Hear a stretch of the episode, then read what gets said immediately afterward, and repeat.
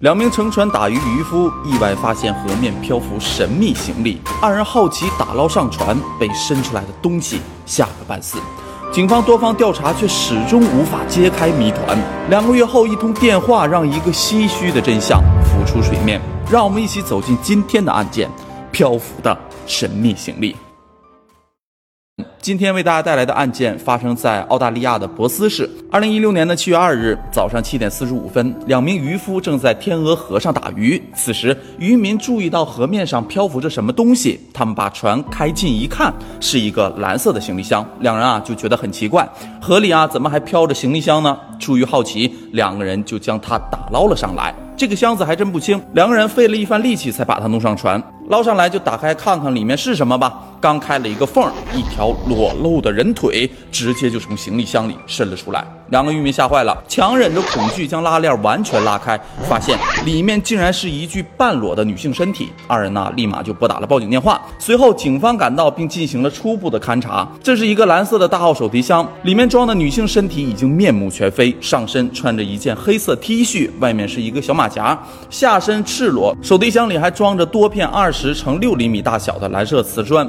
并且每块瓷砖上都有明显的黄色花纹，这显然是一起蓄意伤害后的恶性抛尸案件。随后，警方加大了侦查的力度，在发现手提箱的附近河流勘查时，发现了一辆踏板车，踏板上还绑着一块沾满血迹的菜板。警方猜测，这块菜板正是用来移动又大又沉的手提箱的。根据现场的证据，警员暂时无法确定该女性的真实身份。几天之后，尸检结果出来了。死者呢是一名微胖的中年亚裔女性，生前头部至少被某种钝器。暴击了二十五次，颅骨严重破损，大脑组织多处溢出，面部严重损毁。由于已经没有了面部特征，该女子的身份呢很难查证。警方初步断定这是一起人为的凶杀案，死因是头骨骨折、大脑受损。随后，警方在整个澳洲数据库里对该亚裔女子的指纹和 DNA 进行了比对，但根本查询不到。竟然又联系了国际警察，试图确认这名亚裔女子的身份，还派出了潜水员在发现尸体的附近水域进行搜查。但结果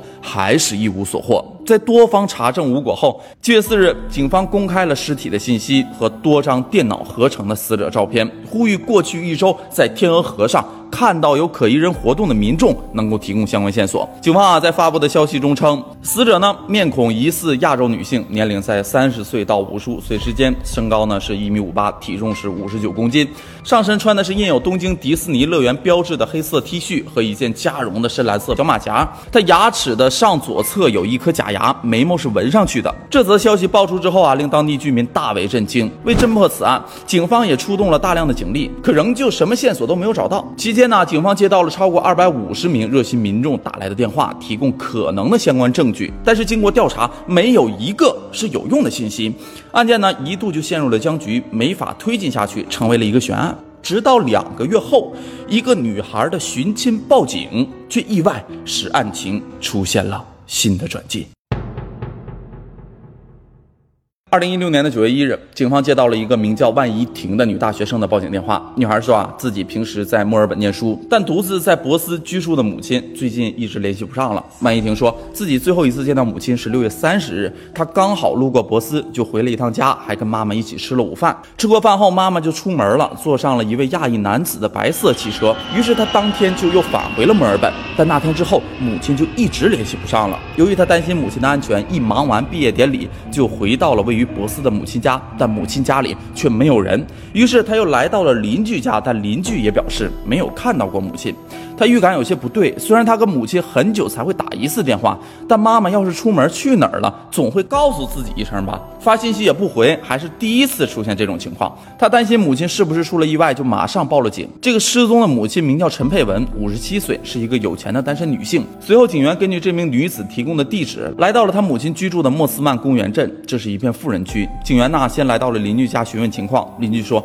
几个月前有一辆红色的车开过来，我以为陈女士家里有客人来了，但实际上可能是她的女儿。因为啊，就在今天，她又来到我的家门口，告诉我啊，她妈妈失踪了。我想帮助她，但是做不到，因为我从来没有和她妈妈说过话。她的妈妈是一个喜欢独来独往的人，偶尔会看到她开车进出，或者在门前扫地上的叶子。她深居简出，很神秘，我对她也不是很了解。随后，警员破门进入了陈佩文位于富人区的豪宅，警员发现屋子里十分的整洁，并没有发现什么异样。随后，警员就离开了。九月五日，没有其他发现的警员将母亲陈佩文录入了失踪人口 DNA 时，却有了重大的发现。这个失踪的陈佩文与两个月前在天鹅河发现的女性 DNA 刚好吻合，也就是说，那个漂浮在河面上的女人身份得到了确认，正是陈佩文。这个重大的发现令警方变得兴奋起来。警方已经可以确认，是有人谋害了陈佩文之后，想毁尸灭迹，将他装进了手提箱，骑着踏板车运到了天鹅河，再将他抛下河。那么，是谁对他下此毒手？凶手到底是谁？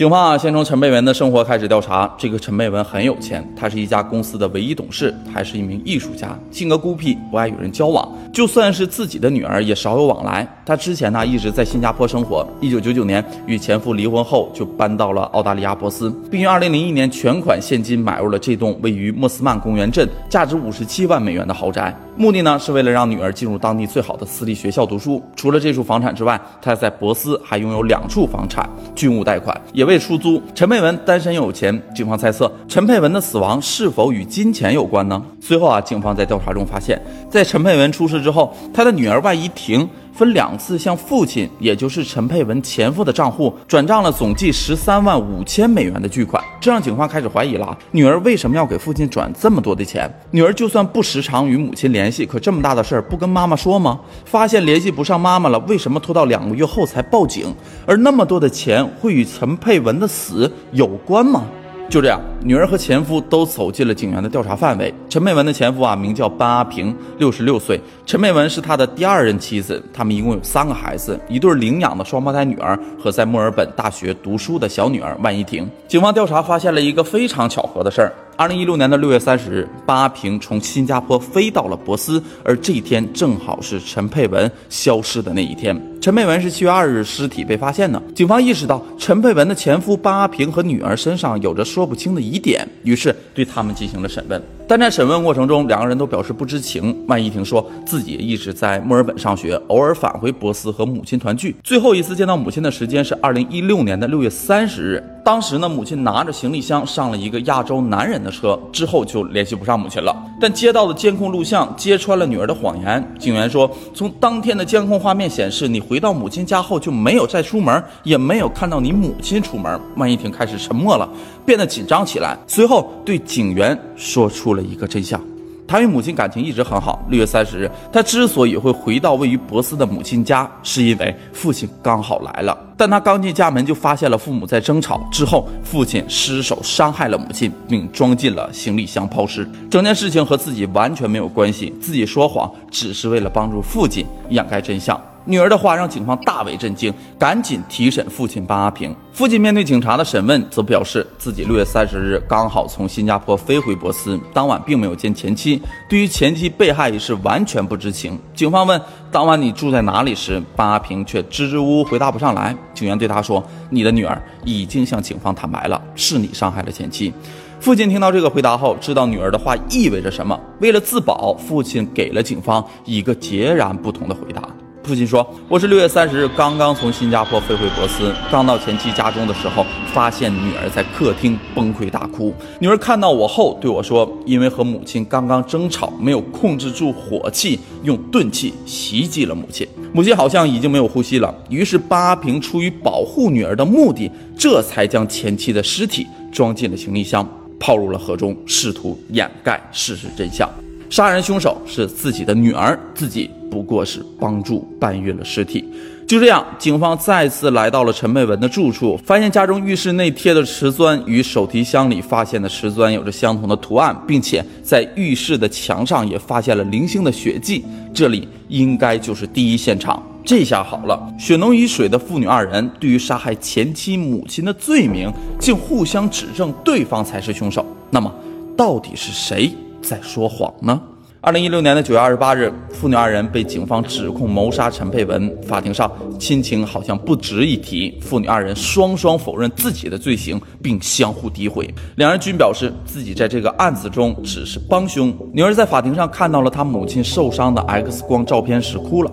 女儿的说法是，父亲跟母亲的争吵是因为金钱的原因。父亲的公司面临破产，相关母亲借钱周转，母亲不想借给父亲，双方的情绪比较激动，导致父亲杀害了母亲。最近给父亲转钱都是想帮助父亲渡过难关。父亲的说法是，因为前妻陈佩文太过强势。女儿回到家中，因为生活上的琐事与母亲发生了激烈的争吵，然后女儿拿起一个重物将母亲误杀。随后法庭经过一周的考量之后，给出了判决结果。法庭驳回了巴平的陈词，因为在警方调查女儿时发现，这个女孩性格很好，并没有证据能证明她与母亲关系不融洽，而父亲则不然。班阿平在案发的时间债务问题非常严重，这也是他来到澳大利亚的原因。法医也根据杀戮的残酷性，认为体型瘦弱的女儿无法做到这一点。经审查，最终法院判定班阿平为杀死前妻的凶手，谋杀罪名成立，判处终身监禁。而女儿万一婷则扮演了从犯的角色，她曾帮助父亲在屋里清理脚印、洗衣服、更换床单，最后